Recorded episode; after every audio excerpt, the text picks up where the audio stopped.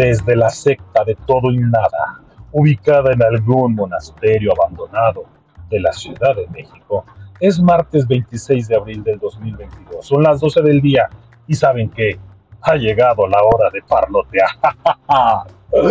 El programa más sectario del podcast mexicano. Soy su maestro, Ricardo Mazón. Y ya más adelante estará con nosotros el gurú Joy Maharavish. Así es, mis queridos escuchas. Había que poner un poquito de feeling para, para esta intro. Eh, fíjense que hemos estado recibiendo muchos eh, mensajes donde, bueno, hemos encontrado que hay gente a la que le gusta el nuevo formato, hay gente a la que no. La realidad es que nosotros seguimos en constante escucha de todos sus comentarios, en constante lectura, y bueno, nos, nos, nos, nos encantaría seguir sabiendo qué temas les gustaría que platicáramos, si, si consideran que sea bueno invitar, a quién podríamos invitar, quién nos quisiera compartir a lo mejor algún tiempo o algún, algún parte de su conocimiento que nos ayude a crecer y seguir platicando como, como bien dice nuestro título de todo y nada.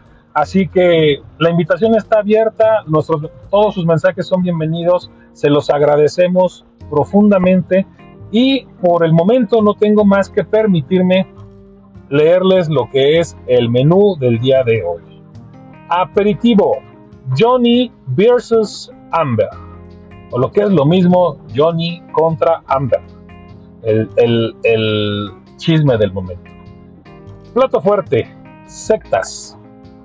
Y para terminar, un postre muy, muy sabrosón llamado Netflix. Así que pónganse cómodos, ya saben, si tienen chance, pues tráiganse algo con que acompañarnos, algo con que aligerar la charla y si no tienen mayor inconveniente, esto es de todo y nada y comenzamos.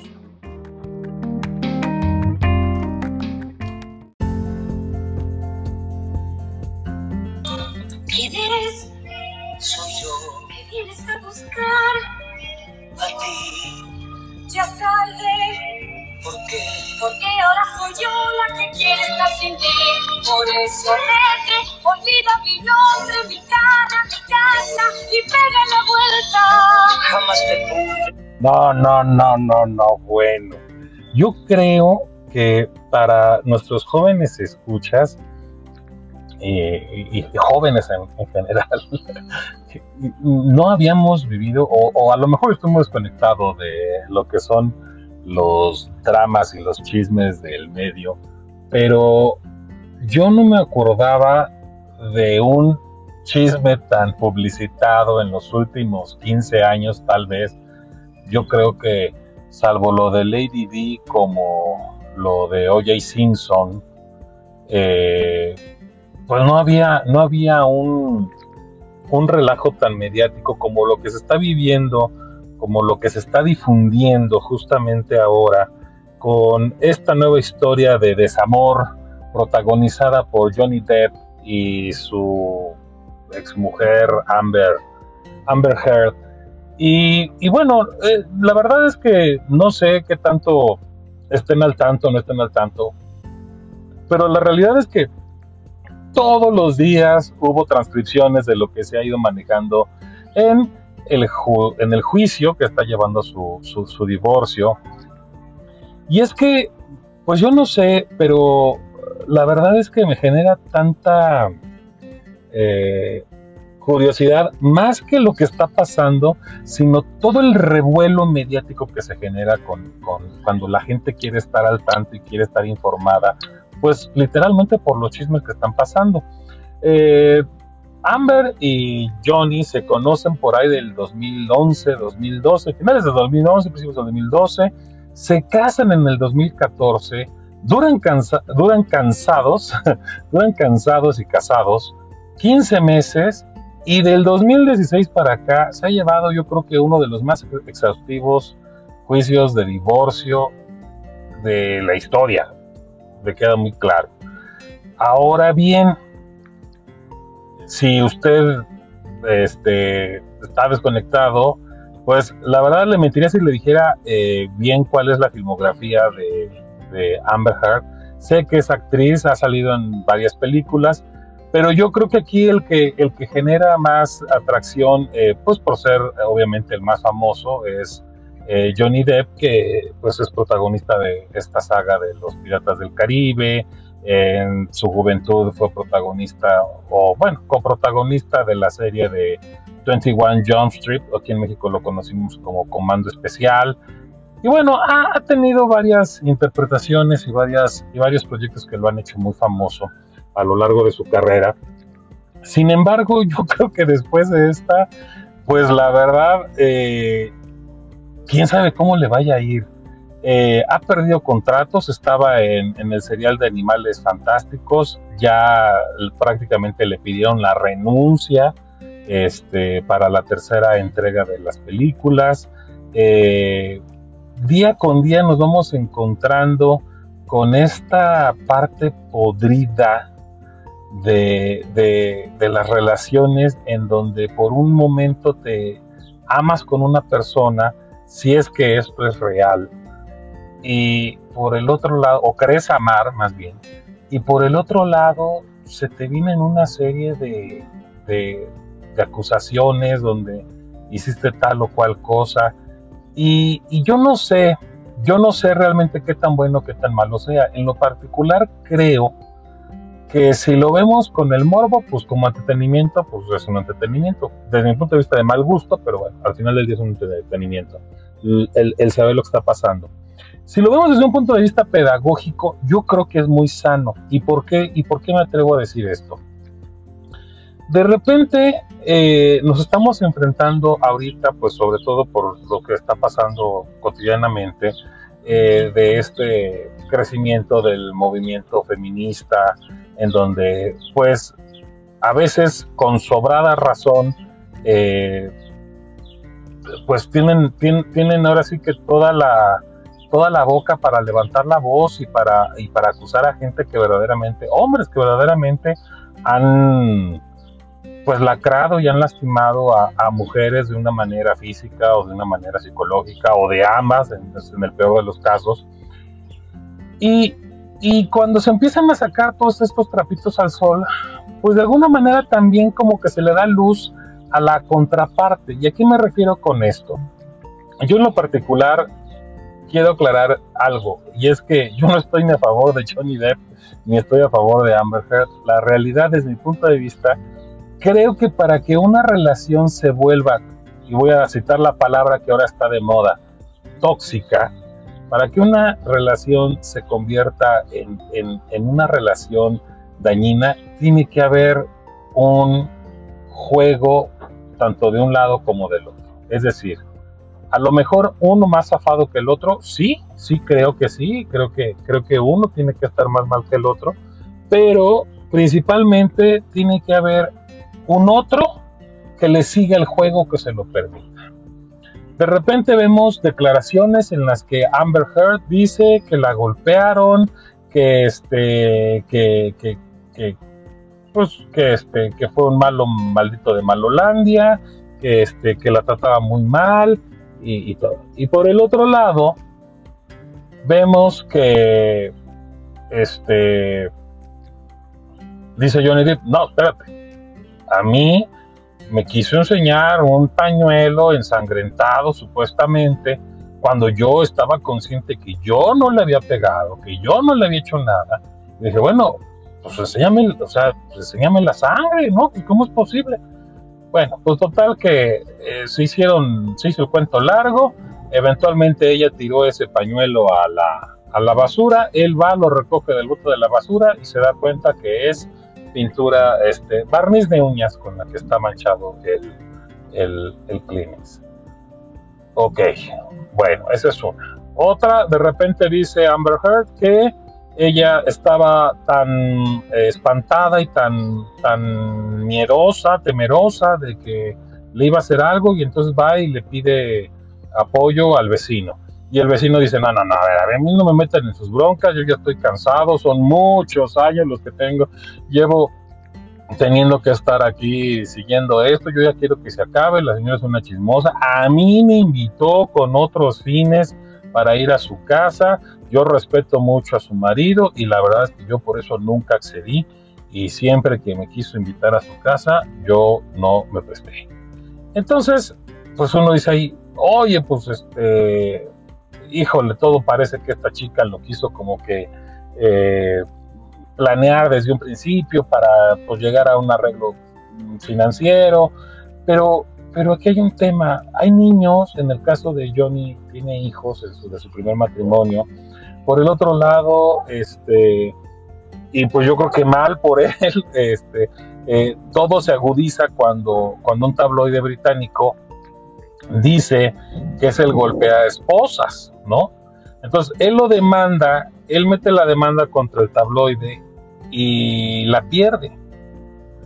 Eh, ¿Esto qué quiere decir que la golpea? No, quiere decir, que perdió la demanda, que no los pudo demandar por que, que, la corte no, no, vamos a decirlo así, no encontró que había una verdadera difamación o, la forma en la que se manejó o la forma como se defendieron los británicos, no hubo manera de poderles fincar una responsabilidad. Pero eso realmente dice saber si ya, si ya te está haciendo perder trabajo, si ya te difamó con tu familia, con tus hijos, no habría manera de llegar a un mal arreglo, pero para evitar este buen pleito. Es decir, ¿cuánta gente se está yendo entre las patas? Y ya estoy hablando del vecino y de este, los hijos primordialmente, y, al final del día, pues todos sabemos que una estrella de este nivel, pues no es nomás él, sino que hay una serie de staff que trabajan con ellos y que al final del día, pues dependen del trabajo que tengan ellos. Es decir, hay mucha gente que se está, y estoy hablando tanto de uno como del otro, es decir, ¿quién realmente al terminar todo esto, el día que termine, va a querernos contratar. Porque yo lo veo desde este punto de vista. Eh, el señor puede ser muy carismático, puede ser muy buen actor, puede ser lo que ustedes quieran y manden. Pero al final del día no deja de traer ya siempre ese halo con él, en el cual dices, ah, caray, este, pues no se vaya a poner ruda la situación.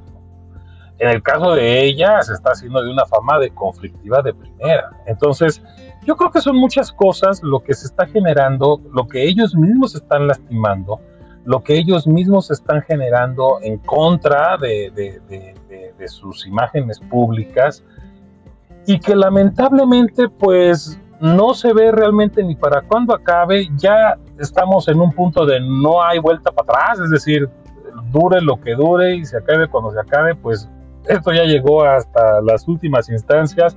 El juicio sigue, el juicio está, eventualmente va a haber un, veredicto, eventualmente van a poder apelar a ese veredicto, dependiendo de quién gane, quién pierda.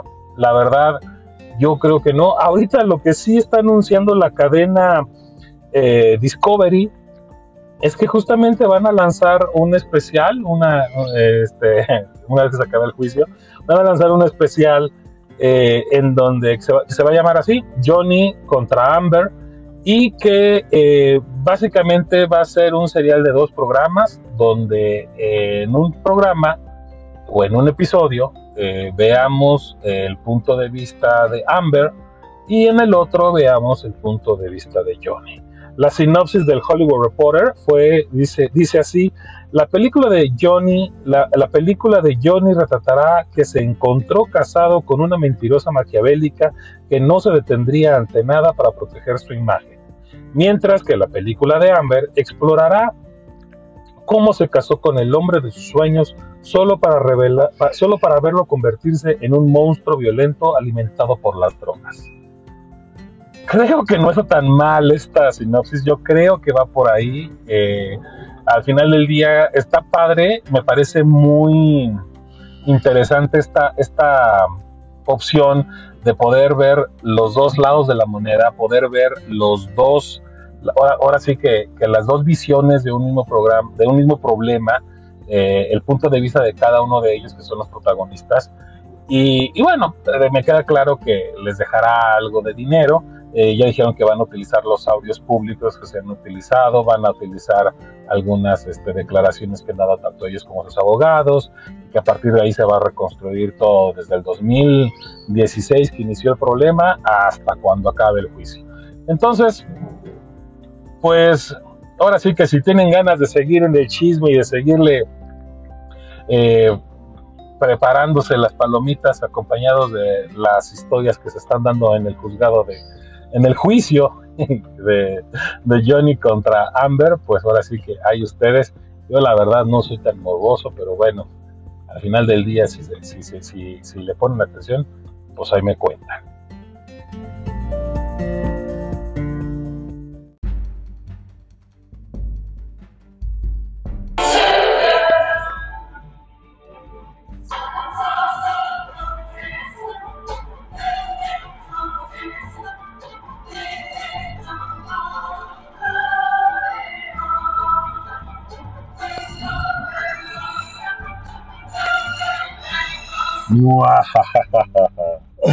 ¿Qué dijeron?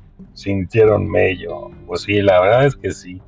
El día de hoy vamos a tocar un tema que la verdad, para ser sincero, yo creo que sí es un poco de miedo. Y no, ya tocamos el tema de los divorcios, así que no nos espanten. No es tan terrible como los divorcios, pero casi, casi por ahí.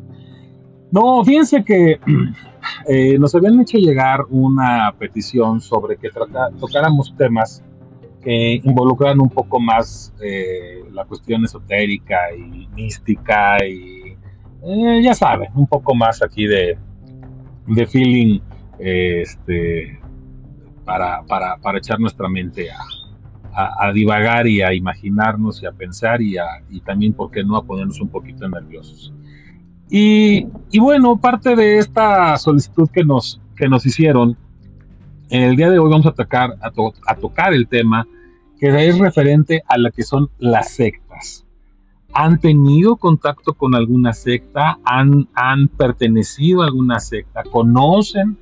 Eh, la realidad es que muchas personas, y yo no sé si a ustedes les ha tocado, eh, últimamente se han puesto muy de moda todo lo que son los coaching donde, bueno, de alguna manera creo que tienen eh, cosas bastante rescatables, en donde, pues, sin importar el género, ni, ni las creencias, ni las filias o, este, afiliaciones políticas, culturales, socioeconómicas, pues eh, se genera un, ¿cómo decirlo? una manera de, tratar temas y, de, evolucionar el crecimiento personal, ¿sí?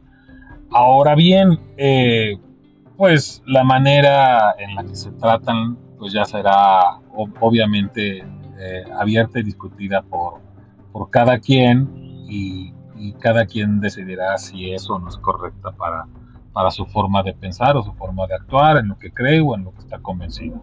Todo esto lo comento porque creo que sí se ha hecho cierta injusticia y se les ha catalogado de tener principios sectarios a estos coaching. No, yo se los puedo comentar, no, no tiene nada que ver con una secta. Creo que como todo en esta vida, eh, o, gran parte de las cosas que se sujetan en esta vida, sí tiene que ver pues con la finalidad de mantener eh, un crecimiento organizacional, mercado técnico, mercantil, donde pues te invitan a que sigas conectado con ellos pues para poder seguir invitando y recomendando estos coachings a, más personas, pues, lo cual obviamente significaría los pues, mayores ingresos. Bueno, ¿por qué digo todo esto? Porque la palabra secta viene realmente del latín sequi, en donde se desprende lo que es sectator o sectarius, y esto es decir, un sector de la población, un conjunto de la sociedad que está cortado o separado y que viene eh, formando lo que sería eh, eh, el, el, seguimiento a un maestro o líder, el cual implica un rompimiento con la ortodoxia de la sociedad que se está viviendo o de la cual se está separando. Esto eh, realmente se, usaba ¿no? En, en, la antigüedad pues para aludir o denominar a aquellos que tienen una afinidad ideológica, social, cultural, religiosa, política, esotérica, eh, distinta a lo que manejaba el, el, vulgo o el común denominador de, lo que era la, la, comunidad en aquel entonces. Después empezó a tener lo que sería una denotación, una connotación mayoritariamente religiosa, y de hecho en, para los angloparlantes, usar la, la cuestión sect es más bien referente a lo que es eh, una creencia o, o, sí, básicamente un culto. Y eh, si lo queremos manejar de una manera peyorativa, como sería el caso de secta en español, en inglés lo estaríamos manejando como cult, o sea, como culto, pero sin la cult. Esa, sería la manera de cómo se manejaría eh, el término en, en lo que sería el inglés. Ahora bien, ¿qué tan buenos o qué tan malos son? Pues yo creo que depende mucho, porque si nos vamos al origen etimológico de la palabra, que estamos hablando de que son un grupo de personas que están separados de lo que son la, tradición eh, general, pues tengo que decirles que los primeros cristianos fueron una secta. De hecho, se, denominaban así mismo como los nazarenos, y, así es como nace el cristianismo. Es decir, en algún momento el cristianismo que se, se desprende de la base judía, como lo más o menos lo platicamos en episodios anteriores, eh, pues aquí, eh, antes de convertirse en la religión, pues yo creo que en la más grande, eh, o, la segunda más grande después de los musulmanes, pues pues sí, este, a, decir de ellos, el cristianismo para el judaísmo en un principio era una secta.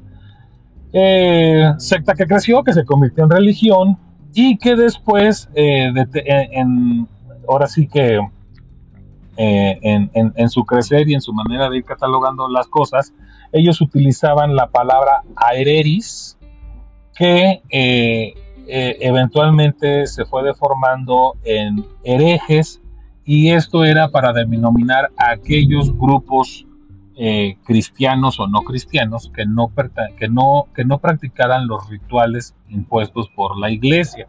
Obviamente tomado ya en la Edad Media como una completa, como un completo delito y, razón para ser este, sacrificados o simple y sencillamente torturados y bueno, todas las locuras que se hicieron en la Edad Media este, y Santa Inquisición, ¿no?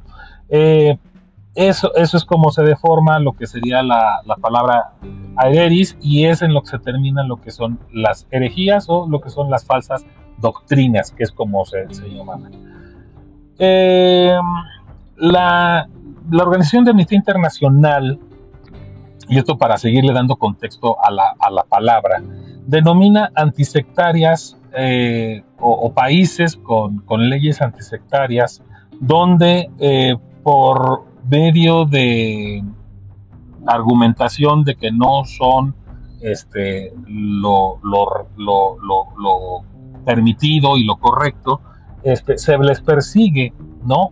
Se les persigue a gente que no practica eh, las religiones más, este, bueno, las regiones permitidas, en este caso, pues todos lo sabemos, ¿no? En el caso, por ejemplo, del nazismo, pues perseguían al, al, judaísmo y, bueno, ya ahí se desprenden más términos como la xenofobia, ¿no? Pero oh, aquí, eh, eh, en este caso, eh, nos vamos a empezar a enfocar a lo que son los delitos en los que han estado relacionados más de una eh, secta, ya que al argumentarse como nuevas ideas eh, este, filosóficas o eh, religiosas, pues han sido un gran, ¿cómo decirlo? Pues también un, gran show o una gran, una gran farsa donde se, se han sido relacionadas con temas como la esclavitud, restricción de libertad, es decir, sectas en donde una vez que entras ya no puedes salir, eh, explotación económica, aquí hablando un poquito, por ejemplo, de los coaching, pues bueno, les decían que los dejaban vacíos a la gente, la realidad es que no, no, no, así que cada quien es libre de su dinero hacer con lo que quiera, pero este, pues si uno no es muy inteligente, bueno, de la misma manera se termina gastando toda la lana en cualquier tontería. Eh, explotación económica, eh, fraudes, muchas, eh, y ustedes lo saben, muchas religiones se, se, daban de alta con la finalidad de que como todos los recursos que se donan a las iglesias son libres de impuestos, bueno, pues había esta generación de, de, iglesias o, de sectas que más que otra cosa estaban para lavar lana, ¿no? Eh, evasión de impuestos, control, de ah, control total físico y psicológico del líder hacia sus miembros, es decir, pues lo que hablábamos de la esclavitud, pero, pero de una manera a veces ni siquiera tan, tan agresiva, ¿no? Es decir, muy sutil, les iban lavando el cerebro. Eh, tenemos lo que es la, la imposibilidad de formación académica, es decir, muchos miembros de sectas no tenían permitido que sus hijos o que ellos mismos tuvieran algún tipo de acercamiento ni con libros, ni con este hagan de cuenta como quieren dejar a la SEP, más o menos así, o sea, sin, sin, sin tener grados académicos, sin que haya evaluaciones ni nada, así. Lo que diga el líder, eso es lo que, eso es lo que es y esa es la palabra y no se podrá criticar. Bueno, pues así, más o menos por ahí está la situación con muchas sectas. Y obviamente llegando pues, a los casos más terribles, ¿no? Los que son los casos de pedofilia y trata de personas. Dentro de la historia moderna tenemos varias sectas famosas. Tenemos lo que fue el Templo del Pueblo, fue fundada por Jim Jones en 1953 en Indianápolis. De ahí eh, se fue a San Francisco y como cada vez tenía más enemigos, decidió mudarse a un paraíso comunista que era la Guyana.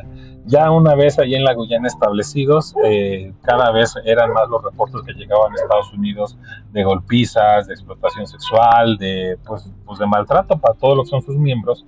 Y finalmente en 1975, un enviado del estado de California, Leo Ryan, eh, se, da, se da la tarea de, de visitarlos, fue al pueblo que fundaron en Guyana, se llamaba Johnstown, y convenció a varios miembros de regresarse a Estados Unidos. Esto pues de alguna manera el líder no lo vio con muy buenos ojos. Realmente, este, pues lo que terminó esto fue que eh, Jim Jones y una serie de, miembros de la secta que se rehusaron a irse eh, llegaron al aeropuerto y justo antes de abordar el avión donde se iban a regresar a Estados Unidos los desertores, pues este, los balearon, los balearon y esto aceleró todo el discurso de, de Jones, que pues obviamente él traía ahí sus ideas este, paranoicas y decía que los andaban persiguiendo y todo. Y eventualmente en 1978, 900 miembros, 700 adultos y 200 niños fueron a dar el paso máximo de la revolución de la muerte en donde se generó un suicidio colectivo y los 900, incluyendo Jones, fueron, este, pues suicidaron, ¿no? Ahora sí que qué lamentable para todos esos niños que, que, pues, sin deberla ni temerla, llegaron y se fueron por capricho de los salvajes o de los padres, ¿no?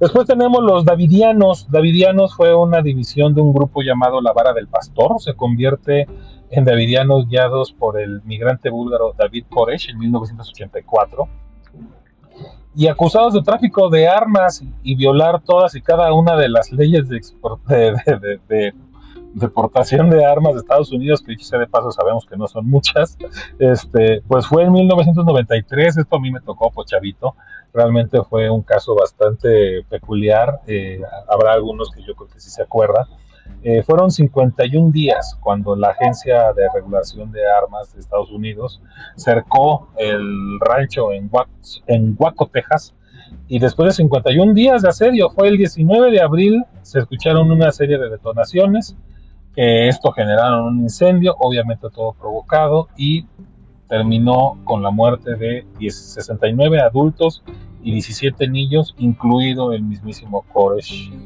que bueno, así es como, así es como termina su, su secta armamentista.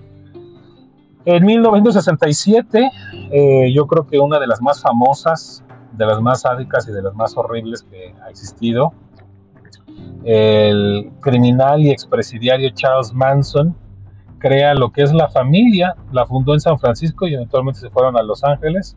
Fue una secta de 12 miembros donde se basaban en el principio de que vendría una guerra racial entre blancos y negros.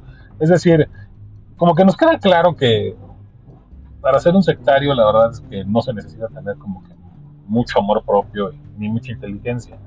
Pero eh, al final del día ellos empezaron a realizar una serie de asesinatos porque la primicia era eh, pues generar provocación para que esta guerra entre blancos y negros este, detonara lo más pronto posible. Y yo creo que una pues si no es que la, la, la, víctima más pues sí la, la que más este, furor causó fue cuando mataron a la actriz Sharon Tate ella fue asesinada a cuchilladas este, por medio de perdón, cuando tenía ocho meses de embarazo. Y bueno, era nada más y nada menos que la esposa de Roman Polanski. Este, eh, Manson fue atrapado, fue condenado a cadena perpetua y murió en el 2017.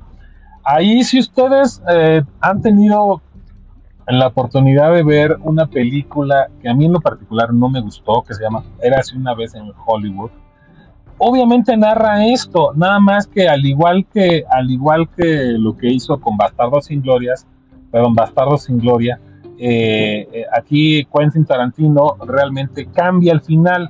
El final cuando los este este cuate Leonardo DiCaprio se pone todo loco y les gana y los mata y todo. Bueno, eso no pasó. O sea, ahí está distorsionando la, la historia. La verdad es que solamente en Hollywood pasa eso yo como Roman Polanski creo que yo no me hubiera prestado a que utilizaran este, la historia de esa manera, sin embargo lo permitió y bueno, pues así, así sucedió y, la película hasta ganó Oscar y todo eso, a mí no me gustó, pero bueno, cada quien lo verá.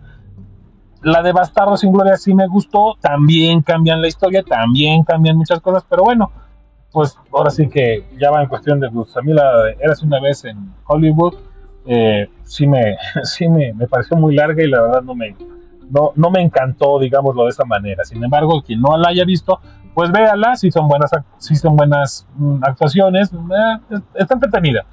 Véanla y cada quien que se forme su, su, juicio.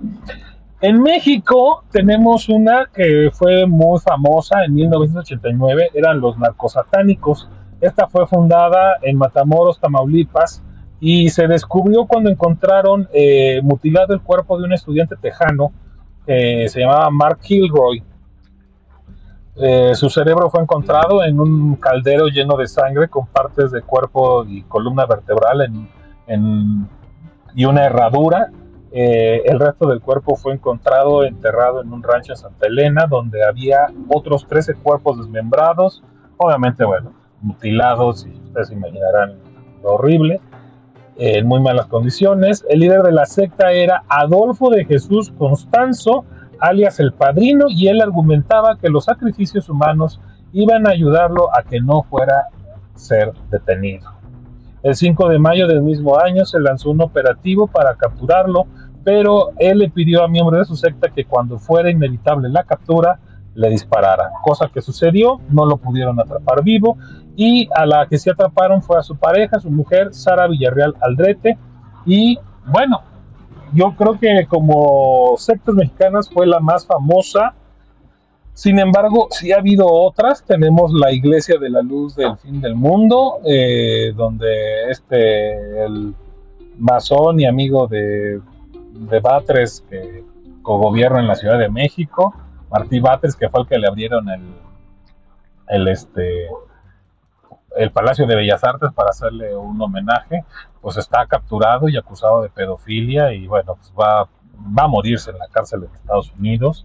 Eh, está la, la, iglesia de Nuevo Jerusalén en Michoacán, que estos son de esos que no tenían permitidos ni jugar, ni hacer deporte, ni tener este sexo con si no estaban casados y este y todo eso se fundó porque pues, la mamá decía que había sido que, que, que, iba a tener al nuevo Jesucristo y pues este y así se fundó la nueva Jerusalén un pueblito que a la fecha existe en Michoacán.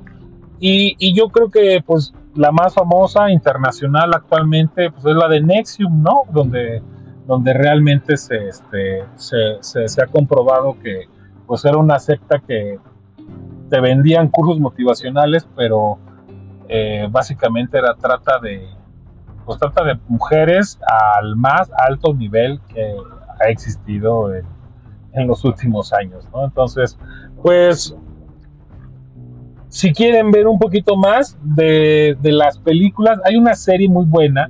Yo la vi cuando salía en Warner, luego me gustó y compré la serie, pero la pueden ver, creo que ya está, hoy creo que está en HBO Max, y se llama The Following. Es una serie muy buena. Eh, creo que de ahí tomaron la idea para la casa de papel de utilizarla. Eh, ellos, ellos este, utilizaban la imagen de Edgar Allan Poe, porque es una, es una secta que se desarrolla en Estados Unidos. Y este y está protagonizada por Kevin Bacon. Es, es de corte policíaco, pero está, la verdad está muy entretenida. Creo que nada más son dos temporadas. La verdad es que se la recomiendo ampliamente. Si la pueden ver, véanla. Está, está buena. Obviamente, pues no podíamos dejar afuera el bebé de Rosemary. Las mamás de todas las sectas, pues son las satánicas. Entonces, obviamente, pues teníamos que hablar del bebé de Rosemary. Y bueno, la, la, que les comentaba hace rato, ¿no? La de Eras una vez en Hollywood, si tienen chance, véanla, analícenla y pues solamente pónganse a pensar porque la realidad es que qué miedo pertenecer a una secta y qué miedo tenerlas cerca. Pero sin embargo, es parte del factor humano, cada quien sus fortalezas, sus debilidades y pues mucho ojo amigos.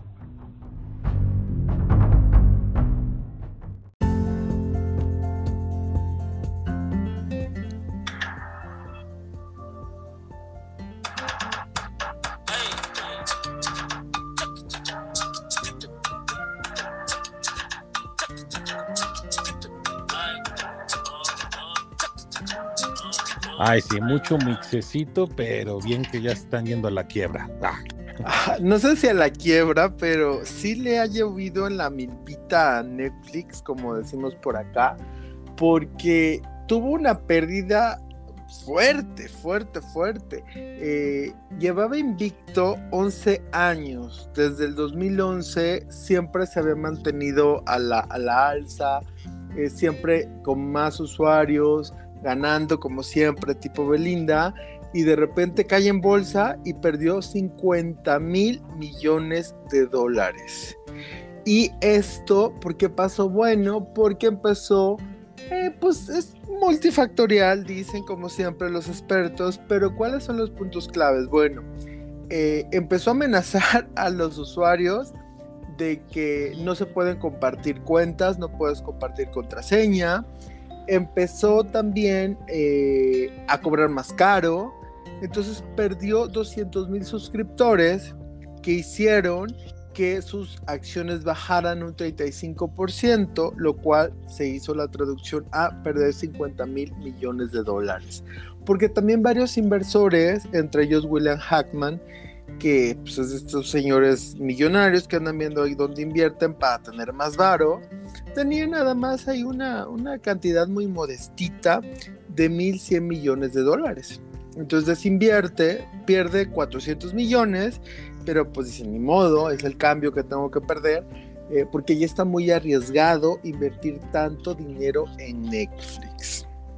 ¿Cómo la ves? yo creo que fue una, fue una decisión precipitada, obviamente. Sí. 50 mil millones a veces no se ganan, pero, claro.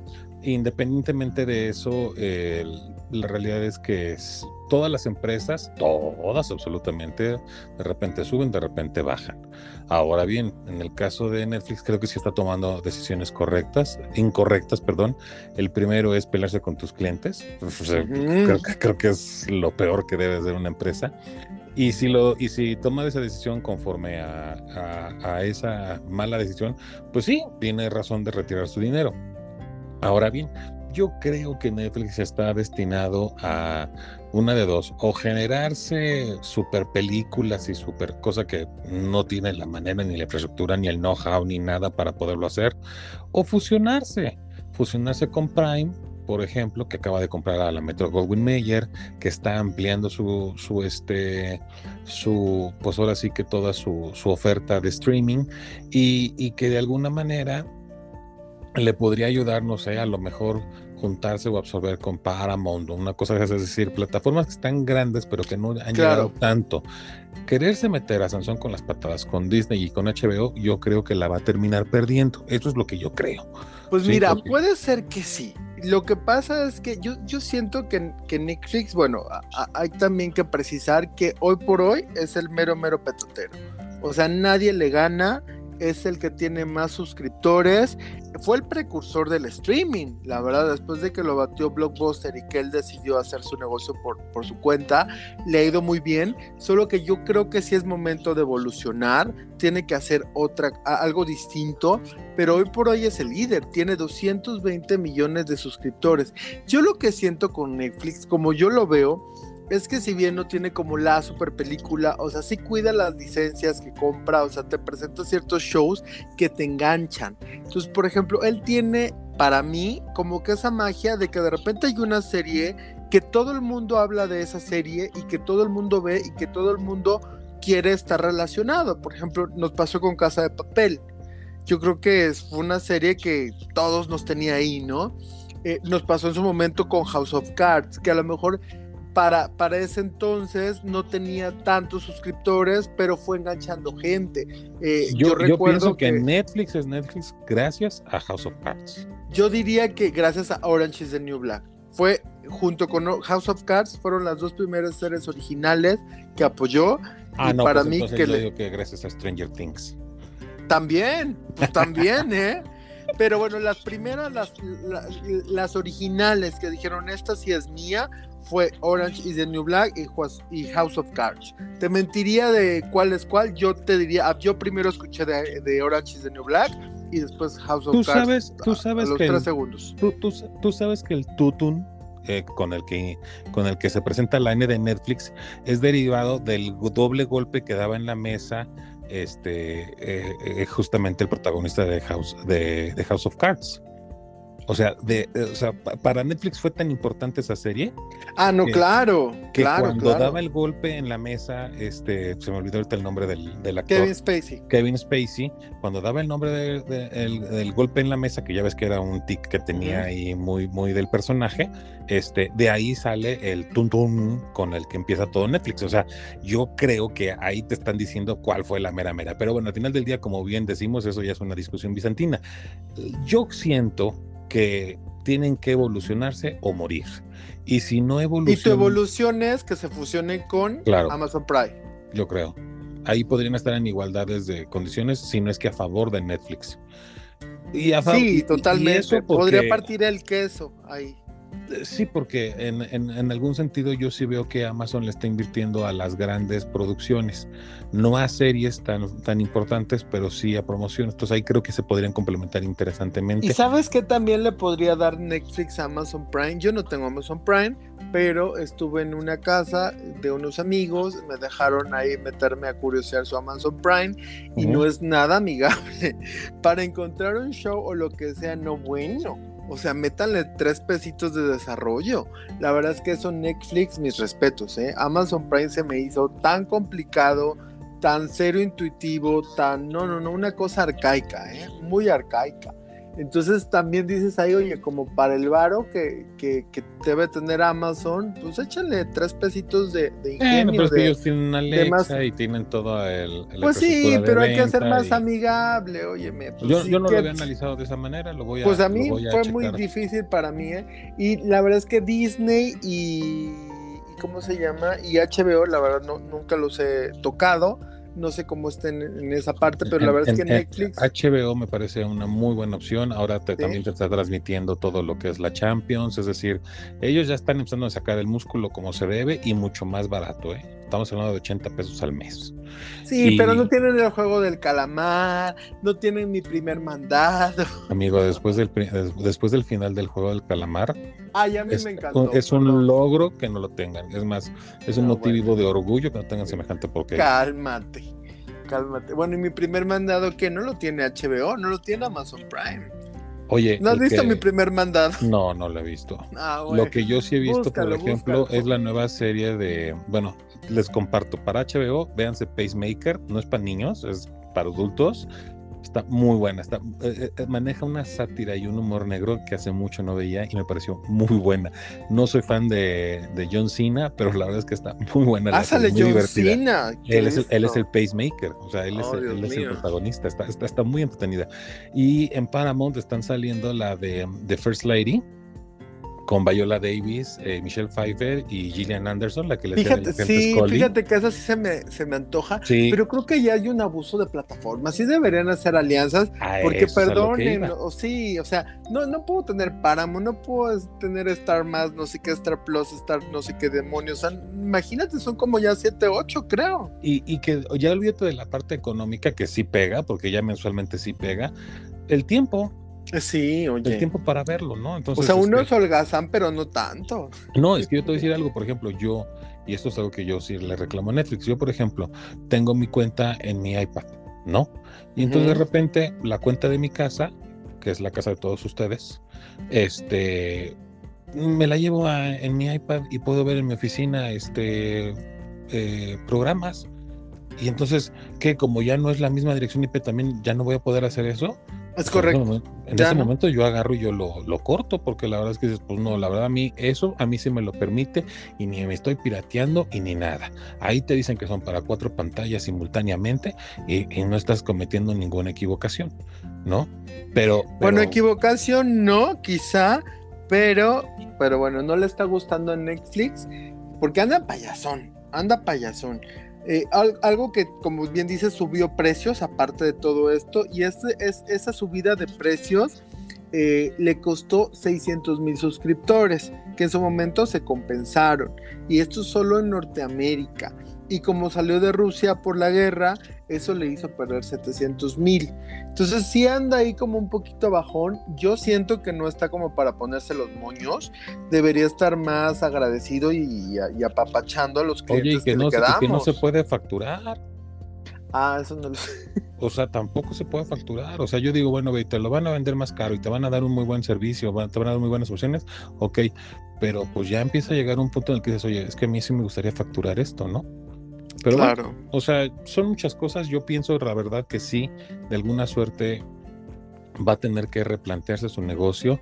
Eh, se, dur- se, se- se durmió en sus laureles. Yo creo que no, yo creo que sí ha estado echándole ganas para sacarlo, pero pelearse con sus clientes es lo peor que puede hacer y eventualmente yo creo que ahí van a encontrar una, un, un- un problema bastante serio. Sí, anda mamoncito, la verdad, ¿eh? así que hay que bajarle un poquito los humos. Esperamos que realmente sepa evolucionar, que tome pues, como lección la misma lección que él nos dio cuando le propuso el negocio a Blockbuster. Blockbuster lo despreció y mira dónde quedó Blockbuster, dónde está Netflix.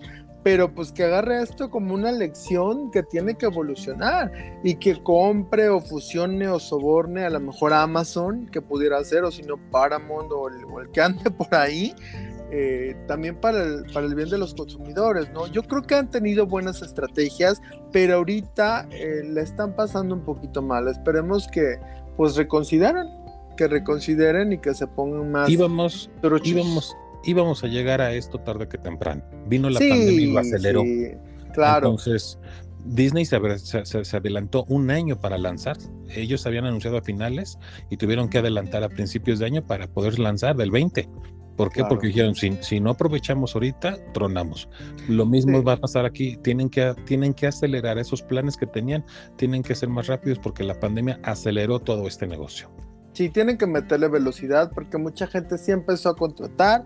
A lo mejor algunos durante pandemia contrataron Netflix que preferían Disney y ahorita lo están, eh, están cancelando esa suscripción y viceversa. Algunos tenían Netflix de siempre, agarraron Disney dijeron pues ya, ya no podemos, ¿no? No hay bolsillo que alcance para tener todas las de ahorita y las que vayan saliendo. Así que pues no les queda más que ponerse truchos y listos con los negocios. ¿Y sabes quién se puso trucho y listo con el negocio? No sé si tan listo, tan trucho, pero sí sacó el billete y dijo, mira, aquí yo soy A mí todopoderoso. me interesa mucho tu opinión de saber qué opinas de eso. Obviamente De que Elon compraron- Musk.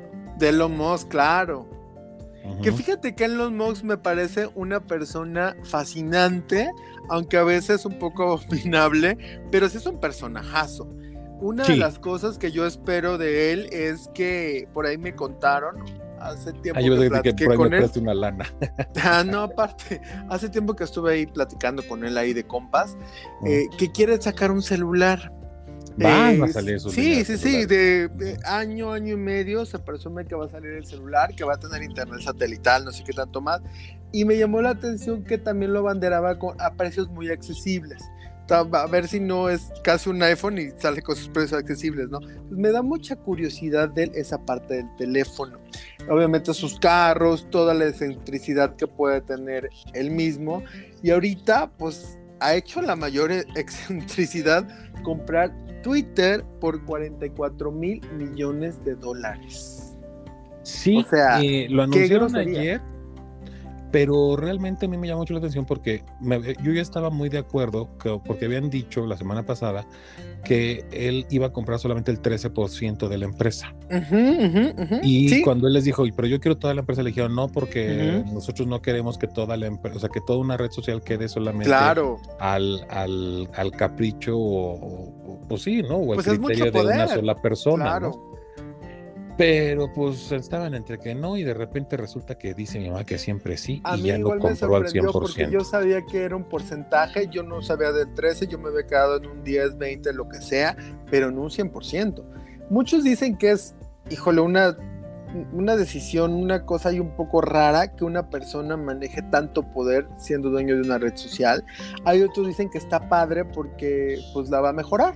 Entonces, pues la verdad es que habrá que ver qué hace. Yo, yo no veo en que lo pueda mejorar. Yo creo que puede ser como, como lo que tú bien enfo- enfocabas, un, un- un como complemento de lo que va a vender con sus, con sus teléfonos. Este, él ha estado invirtiendo en la infraestructura de todo lo que son los satélites y todo eso. este, está cerrando lo de los teléfonos. Obviamente, Twitter puede ser un gran, un gran este, complemento para eso, pero no deja de ser muy peligroso que Sí. justamente él como usuario lanzaba un tweet para decir que estaba interesado en comprar tal empresa y de repente sus acciones se iban para arriba. Sí, Y ahora él no nada más va a mandar tweets, él, él ahora es el dueño de la, de la red social y híjole, no sé. Sí, sí está peligroso, ¿no? Habrá que ver. Ah, Yo tengo mucha expectativa. Espero que sea para algo positivo, que sea para lo mejor y que no venga algo peligroso, pero bueno, el tiempo lo dirá y, hay que esperar. Y fíjate que, que en otra compra, un poquito más humilde, pero pues también de, hablamos de miles, eh, lamentablemente Bimbo vendió Ricolino al gigante de la confitería Mondelez por 1.300 millones de dólares. Así que pues nos vamos a despedir de esos dulces de Ricolino, de la paleta payaso, que apenas le estaban eh, atinando al ojito, a la boquita. Del Eh, bubulubu. Del mamut no, del bubulubu sí. Mamut gamesa. Ay, sí, tienes toda la razón. Sí, bubulubu sí, me parece que es Ricolino, sí. Y de Vero, porque también Ricolino tenía la parte de Vero que ya había comprado a la pequeña empresa Vero. ¿no? Entonces, las paletitas, que el manguito con chile, que el elote, que la cervecita. La Veromango, ¿no? Exactamente, también se le van a Mondelez. eh, se quiere enfocar más a- al pan, a los, a los y a todos, claro, pero pues también como que, como que sí sientes que se te va un poquito de la infancia cuando una empresa que, que es mexicana y que creciste con esos dulces y te picaste los dientes con, e- con esos dulces, pues ya como que ya no va a ser mexicana. Entonces como que si dices, ay, qué mala onda. Pero bueno, a ellos les convino 1.300 millones de dólares más en la cuenta bancaria de Bimbo. Pero no, que eso no quiere decir que, que los franceses no quieran seguirlos produciendo. Al final del día Ah, son claro. marcas rentables que le van a dar posicionamiento y a lo mejor lo que va a pasar es que van a mantener esos, van a sacar a lo mejor los que no sean rentables y van a, van a incrementar la oferta que pueda estar aquí en el mercado. Pero sabes qué, no me gusta. A mí me da mucho miedo cuando hacen remixes y meten las manos. Por ejemplo, para mí, Coca-Cola eh, tiene pezuñas de puerco. O sea, compró Sidral Mundet, que era mi refresco favorito. Me sabía tan delicioso. Y perdón, dirá la gente que exagero, pero nada más lo tocó Coca-Cola, lo hizo mugre. No sabe igual que antes, perdón. No, si exageras, un Sidral No, Mundet en, no. en envase de, de vidrios sigue siendo delicioso. No, sí sigue siendo delicioso, pero no sabe como sabía antes.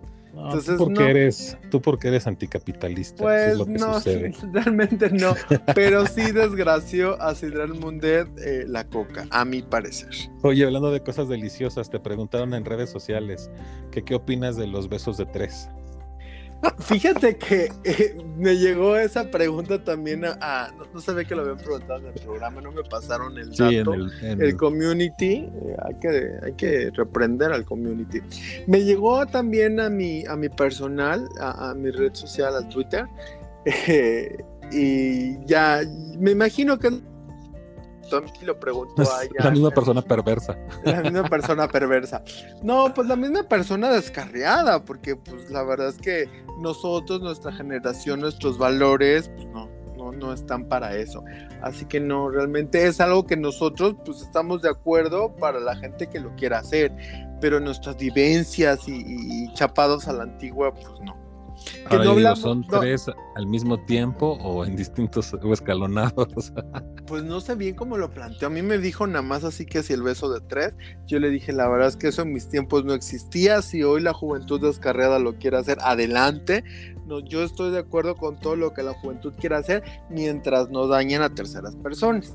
Si en el beso de tres nadie sale dañado, muy bien. Por ellos. pues yo digo que, que- que les valga gorro lo que nosotros opinemos y que se besen con quien quieran. No, pues ¿cómo les va a valer gorro? Somos la institución de la opinión. Ah, eso sí. Eso sí. Pero le digamos lo que digamos va a seguir. ¿No?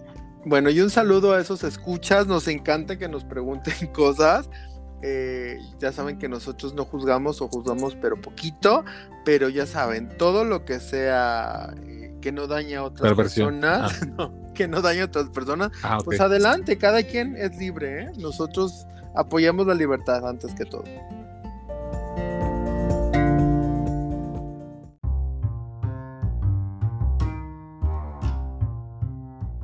Estimados escuchas, este episodio ha llegado a su fin, pero amenazamos con regresar la siguiente semana. Les recuerdo que nos pueden escuchar cada, como cada semana en Apple, Google Podcast, o sea, en Apple y Google Podcast, así como en Spotify. Pueden contactar al programa en Instagram, TikTok, Twitter y YouTube como de MX y de manera personal a Joy como Joy Arju en Twitter y a mí como Hauter en Twitter y en Instagram con H al principio y doble R al final. Así pues, si el manager nos lo permite, nos estaremos escuchando la próxima semana en el mismo medio de su preferencia, a la misma hora, y si es Google, ya lo saben, cuando a ellos se les dé la gana. Sean ustedes muy felices, pásensela padre, ya todos ahora sí estamos de regreso a actividades, así que pues véanlo con el lado amable de la vida. Abur.